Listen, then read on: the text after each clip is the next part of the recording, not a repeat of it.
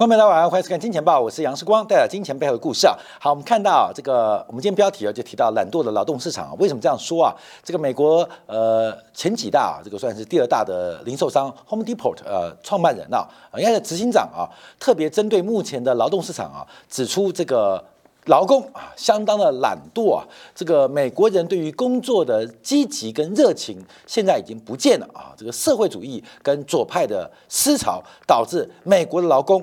劳动力非常非常的懒惰啊，这个热情的消散啊，所以一个懒惰的美国劳动市场跟一个非常勤奋的美国联准会啊，这两个组合啊，形成了一个弱美国强美元的变化。我们看到今年以来啊，这个从开红盘以来，美元开始出现了一些转强。这两天美元的强势演出，那会不会扩大成为一个新一波的趋势？则大家特别做留意。那为什么要留意？因为今年。我们昨天节目提到，很多投资银行、很多财经专家都用美元已经见底、见顶作为今年投资环境的假设。那假如美元事实上并没有见顶，那所有的假设都会被推翻啊！这个要特别做观察啊。所以我们也看到，包括日元，呃，在今年以来出现了一个大幅贬值，那说不定啊，被我们的朱议员呢给预测到，就二零二三年的最高点。就是开红盘的第一天啊，这是我们等一下在这个金铁杆部分要做一个掌握。好，我们跟大家说明一下，因为很多人就是我们预测讲很多东西，或者说呃这个呃进行呃金铁杆说明啊，大家不知道是有下一集。我看到昨天很多粉丝说，那为什么另外一集没看到？另外一集在金铁杆里面啊，是我们订阅付费的频道。那整个金钱报也非常感谢啊，这个金铁杆呃将近呃有一万名的这个订阅户啊。呃，热情的支持让我们有非常大的动力啊，为所有金钱豹观众朋友来做一个服务。所以你要看更多的话，那可能就要呃进行一个付费的呃订阅的一个动作。那当然，我们在金钱豹当中也会把主要的宏观趋势进行分析，也不会藏私，只是再多讲一段啊。多讲一倍哈，多讲一倍啊，跟大家做不同的呃分析啊。好，我们先看到啊，昨天美国市场出现了一点震荡。那这个震荡主要是由于美国的初领失业金人数，还有所谓的小非农 ADP 的私营部门的就业的情况非常非常的紧张啊，非常非常良好。那使得大家对于二零二三年物价放缓，尤其是工资呃放缓增速放缓的一个期待。感觉有点动摇，呃，美国股市昨天就因此啊再度出现了一个走跌发展。可在盘中啊，我们看到几位美联储的官员，特别是等一下我们会分析啊，圣路易斯分行的分行主席布拉德他的讲话。让整个美国股市的尾盘跌幅能够收敛。那布拉德讲了什么？为什么市场关注布拉德？也是我们这个金钱报今天要特别做观察的。所以，呃，除了卡斯卡利之外啊，昨天有三位美联储官员讲话，包括了堪萨斯分行，包括了亚特兰大的分行，包括圣路易斯分行啊，三位主席来进行一个谈话。那基本上前两位啊也没有投票权，可他们谈话代表的是整个地方啊，地方十二家分行的一个态度啊，因为我们看到。联邦跟地方它的矛盾，我们从去年十一月开预告，将会在二零二三年越演越烈。那在去年第四届的时候，我们可以看到联邦的理事们基本上是比较偏阴的。可是地方的分行主席们相对是比较偏鸽的。那来到了二零二三年，那这个情况会不会有改变？是我们今天要分析的一个焦点。好，我们先看到昨天晚上市场上比较值得做关注的，第一个是三个月期的美国的国债啊，叫做票了啊票啊，一个年一年以内叫票，又创下新高，创下的是两千零七年。八月以来的新高来到了四点六九三，所以三个月起啊，也代表了货币市场的资金成本持续创高，创下了两千零七年八月以来新高。按照金钱豹惯例，两千零七年八月发生什么事情？两千零七年的八月就是美国股市。最后喷出的阶段，因为在两千零七年的十月啊，全球的股市就开始转折往下，所以目前的利率水平回到了啊，回到了十五年之前。十五年之前，十五年前你在干嘛啊？十五年你干嘛？十五年前我刚到东森财经台啊进行服务，才刚满一年啊，所以两千零七还不到一年啊，呃，两千零七年的八月以来新高的格局。好，三个月期的国债代表。这个直立曲线的呃短端哈，短端利率攀高，可是中长端的国债利率没有攀高，使得十年跟三个月期的国债直率倒挂又创下新高，在昨天来到负的零点九五，这个直立曲线的倒挂又变得更严重。好，我们在上个礼拜去年年底节目有特别提到，倒挂是用来预测景气。的一个很重要的领先指标，但预测股市就是倒挂收敛，倒挂收敛，那主跌段就会开始，主跌段就会开始。所以，我们从过去经验观察啊，这个倒挂会不会收敛，这是一个主跌段。乃至于末跌段发生的重要讯号，这值得大家特别做观察。所以看到美国股市跌，欧洲股市弹，欧洲股市弹，亚洲股市开低走高，主要还是要看美债利率倒挂的收敛。而这个倒挂一旦收敛，那主跌段的发展就要开始了啊。那这个跟短端的利率上不去，跟长端利率的这个反弹会有密切关系。好，所以特别注意到三个月期，也就是货币市场的流动性成本，现在大概可以来到四点七的。一个水平。好，另外我们看一下昨天公布的几个就业数据之后啊，使得联邦基金利率期货也来到新高，来到了百分之五点零四六六，来到了百分之五点零四六六，代表本来预估啊，在今年啊上半年第一季啊可能会加两次零点二五个百分点，这个假设可能要被突破喽。也就是今年，假如还要加息两次，有一次可能是零点五个百分点。现在认为二月份升息零点五个百分点的几率正在快速走高，所以从联邦基金利率期货来做观察，本来预估。只剩下零点五个百分点会见到峰值啊，这波加息的峰值看样子又要往上调高，可能会下起到零点七五个百分点。那是三次分别加息一码，还是一次两码，另外一次一码？这是我们要做观察的。所以我们看到整个目前联邦呃基金利率期货。又创下新高，这个新高啊，基本上已经回到了十二月啊，十二月以来的新高的位置，这方面稍微要做留意哦啊，所以目前整个市场慢慢的接受。美联储还有加息的可能，美联储没有降息的机会啊，这大家要特别去观察。所以加息时间久啊，这个就慢慢慢慢的会影响到经济跟股市的发展。好，那我们先看到昨天影响股市主要的原因啊，就是美国的就业数据实在太强了，初领失业金的人数，初次申初次申请失业金的人数啊，经过调整之后是二十点四万人，比二零二二年的最后一周还少了一点九万人，而且呃算是大幅优预期。我们之前提到。从鲍威尔、从拜登的讲话当中，第一个非农的新增就业机会大概要降到十万人，现在仍然在二十万人以上。另外，我们估计啊，初领失业金人数每一周应该要到三十五万人，这个地方这个数字才代表美国的就业市场、美国的工资通胀有机会放缓，有机会放缓。儋州，所以在儋州还没来到初领失业金没有来到三十五万人之前，劳动市场的紧张程度会超出大家的想象，就跟我们标题一样，这个劳动市场啊。是不是真的懒惰？像 Home Depot 的老板啊，讲话劳惰、懒惰的美国人，没有工作的热情，也没有这个积极的态度，所以初领失业金的人数会是一个很重要的指标。那目前是二十点四万人，要攀升到三十五万人，那除非有重大的金融事件，不然按照现在发展速度啊，可能到下半年都不会有这个数字啊。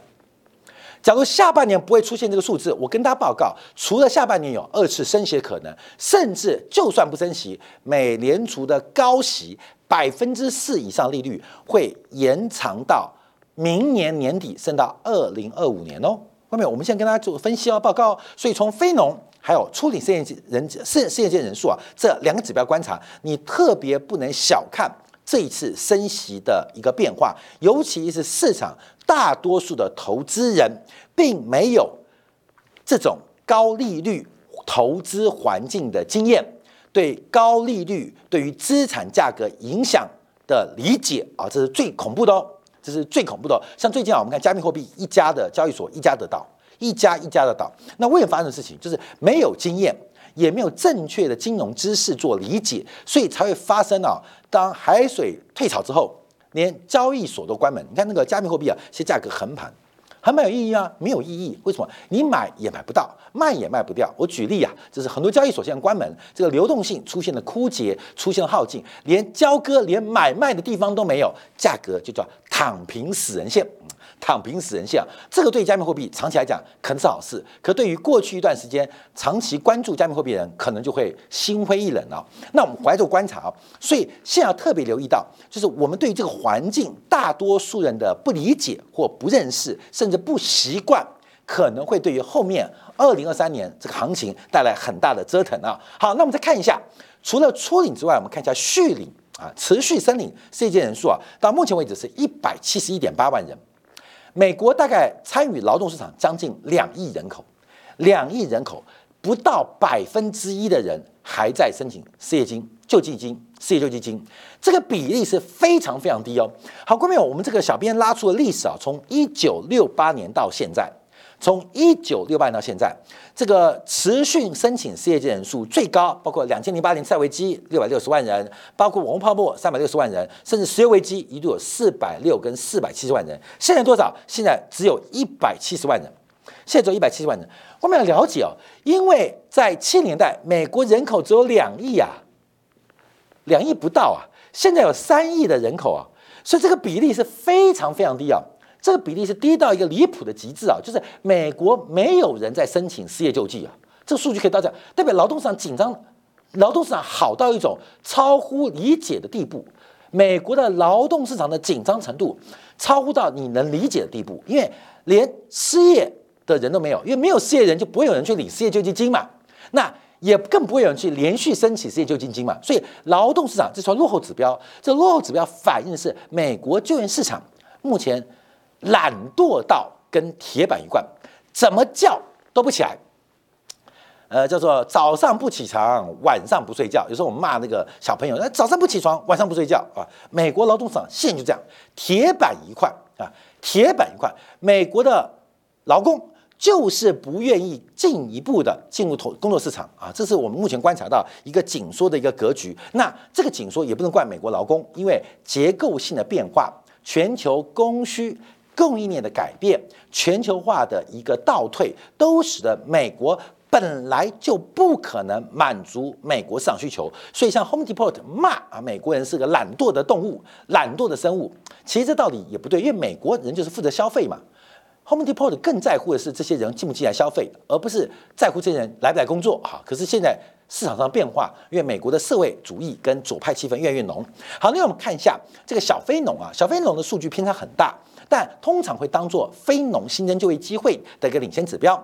那十二月份呃公布的数据啊，是增加了二十三点五万人，远远超出预期。同时把十一月份来进行上修，来进行上修啊，这要做观察啊。所以我们看到整个就业成长的表现。特别在中小企业的聘用当中是非常明显的。好，劳动市场是非常非常强劲的，非常非常强劲。从目前裁员的角度，目前美国企业也不敢裁员，因为你裁了就找不到员工。所以，我们从很多数据啊，为什么美国股市昨天又拉回啊？那这个利率走高，因为美国最重要的工资通胀，它不可能在短时间结束，这是一个非常大的问题。从出生到死亡，从人口的一路。到人口的移出，美国的人口结构在新冠疫情之前，在二零一八年川普盖边境墙之后，就出现了很大的转变。再加上全球化过程，本来扮演世界市场人，要发现要进口替代。要自给自足，这需要非常大的劳动力啊！这个劳动力目前来讲是没有的，所以我们看啊，美国的通胀要短期大放缓的几率是很低的。好，那我们就要观察一下，那美联储官员啊，从今年新春开始，从昨天到今天都分别谈话。第二，我们看到乔治啊，因为乔治是康纳斯分行啊，他属于中立偏鸽派的。那他认为，他虽然没有投票权哦，但他认为什么？他认为。加息结束之后，应该把高利率保持一段时间。这再度跟卡斯卡利一样啊，是要收吸汲取了这个一九七零年代的经验。所以高利率要保持多久？我认为会超过一年以上。没有二度加息的话，会贯穿整个二零二三年。而这个利率的抬高，一旦长期化，对于自然价格的估值影响是非常非常大的哦，是非常非常大。像最近美国房市啊，为什么存量不足，可是房市崩盘？好，忽然发现啊，因为不是刚性需求，有一块刚性需求叫做换房族被歼灭。整个美国的换房族消失了，为什么？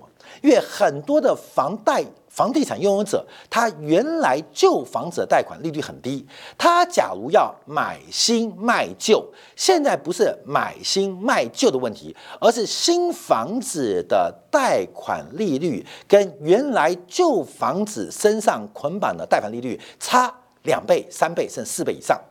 所以很多换房族现在看到新房的贷款利率就呃打退堂鼓了。所以我们看到美国为什么房地产降温那么快，其中有一个很大的原因。就是换房族，那换房族在在美国房地产需求大概将近三分之二，这群人的消失，使得美国房地产为什么会出现整个价量同步走低？所以利率假如持续维持下去，那会影响非常多的结构哦。像我们看到，呃，很多租赁的价格啊，看到没有？不是房贷哦，不是消费信贷而已哦，很多包括厂商租赁的价格，那租赁业者。过去他们是按照成本、利润等等摊提计算，通常利率可以微小到不计算。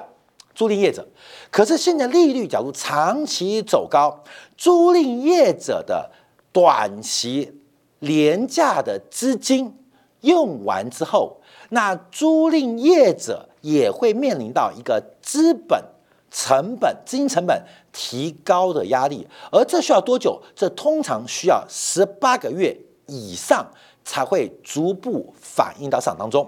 那对这个最有影响的，譬如像航空公司，航空公司飞机大部分用租赁的嘛。那过去的租赁就是算折旧、算风险、算利润，然后转包给这个航空公司。可是现在随着利息成本不断的攀高，很多租赁公司的资金成本正在。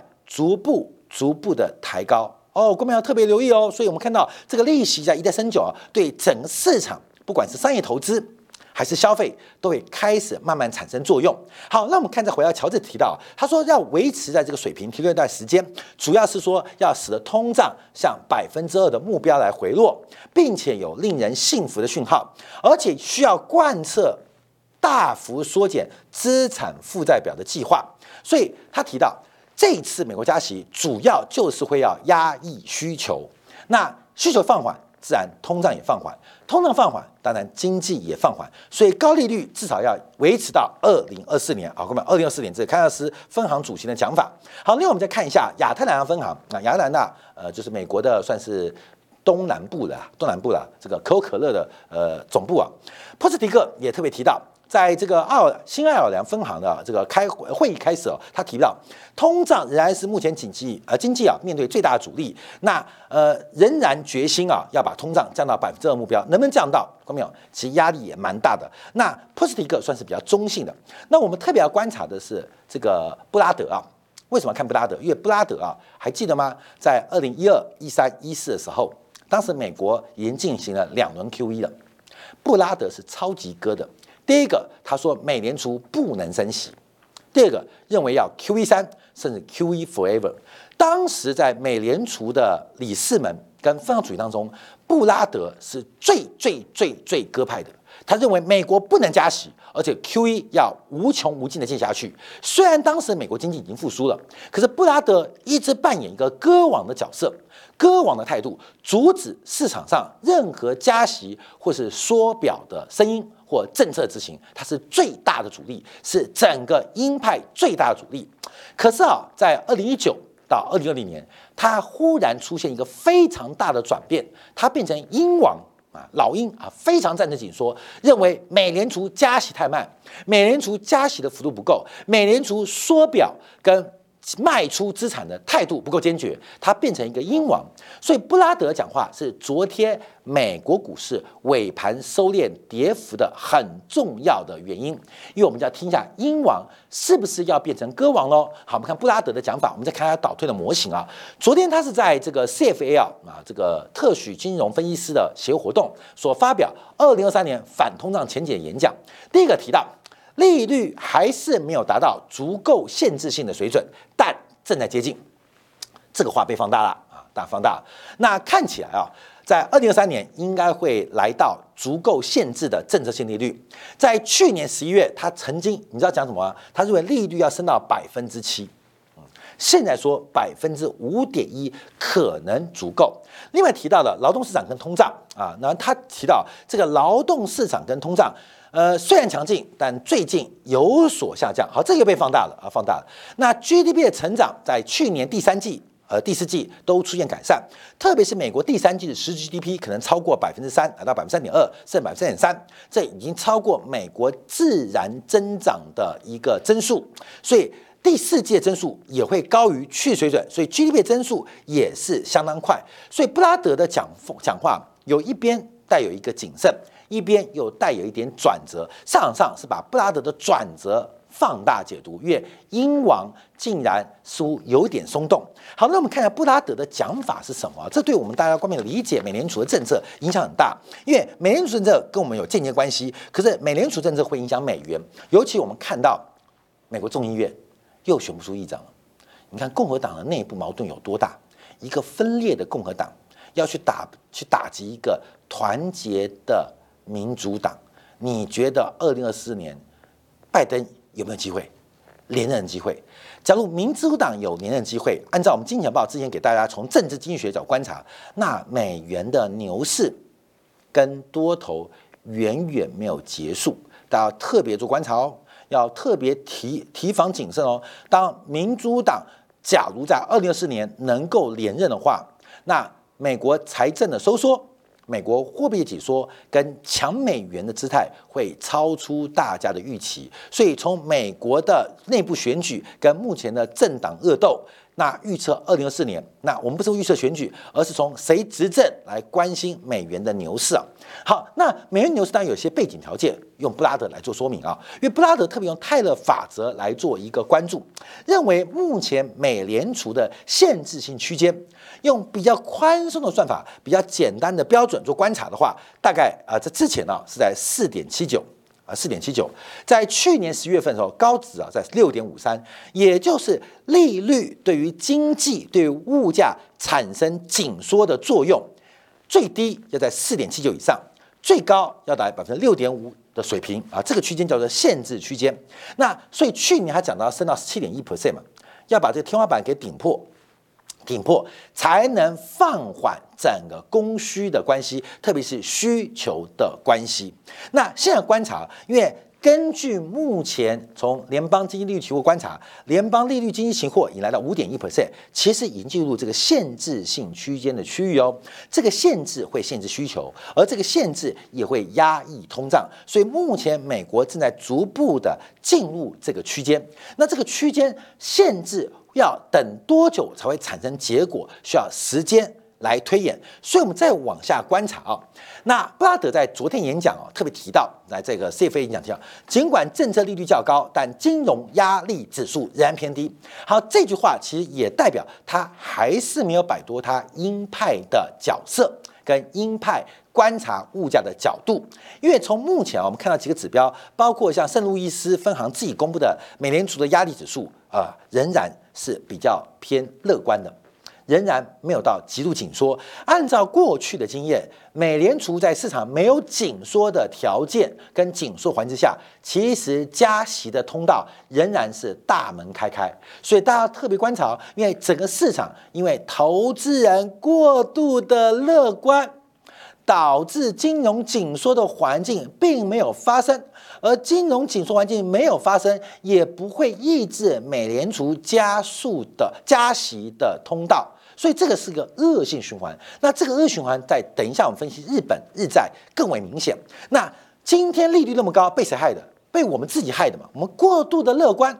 过度的投资、过度的风险偏好，导致市场上。并没有紧缩的压力呀，那没有紧缩压力会使美联储继续加息或维持一定的角度，所以大家要特别做观察跟留意啊。好，那我们再往下看一下，因为从产出缺口来做计算，目前美国仍然是属于供不应求的环境啊，供不应求环境，这也是他所做的一个观察跟解读。那我们再往下看，因为通胀的速度仍然高，那通胀何时能降到百分之二的水平？我认为难度非常高，因为观众要注意哦，现在商品通缩嘛。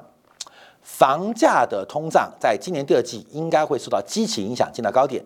但服务业的通胀，也就是工资通胀，目前还没有降温的可能。我认为，在高呃房地产的这个通胀、房租通胀降温之后，商品通胀会卷土重来。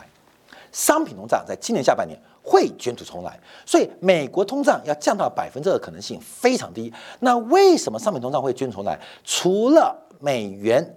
的强度变化之外，更重要是全球地缘政治的关系嘛，而且长此长期啊，对第一产业投资不足的影响，不管是铜，不管是金，不管是油，其长期资本投资不足，都有可能在二零二三年下面再度爆发啊，再度爆发，所以通胀会在下半年降速，主要是受到基期过高的影响，可是随着商品。价格在去年第四季大幅下滑，明年在所有的物价因子跟权重当中，明年第四季的商品将会面临一个低基期的。地机会，所以大家要特别观察哦。美国通胀降温很难很难啊。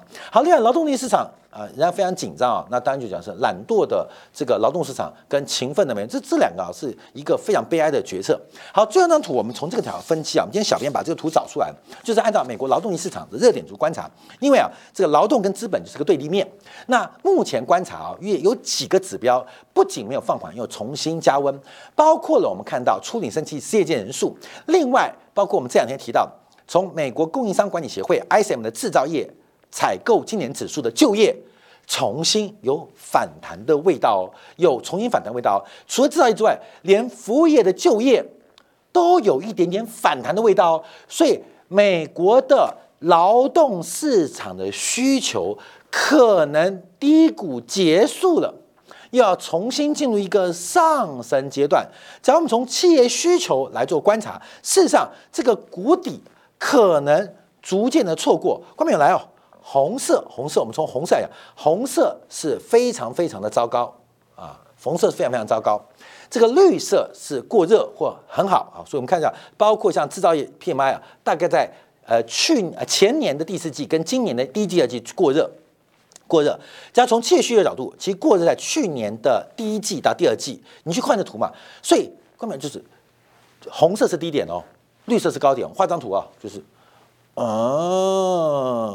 嗯嗯嗯嗯，又来起来了，低点可能到了。这是个悲哀啊，这是个悲剧啊！所以，我们从啊，不管是雇佣关系、企业需求，还是劳动力供应，还是工资，看到没有？现在很可爱的地方是，美国的劳动市场供需的紧张。我们先不管供给端，因为供给端是美国懒惰的懒美国人嘛。那需求端呢？企业对于劳工的需求的低谷可能不远了啊！我不是说没发生，因为还在裁裁员嘛，科技业裁员嘛。可是这个低谷。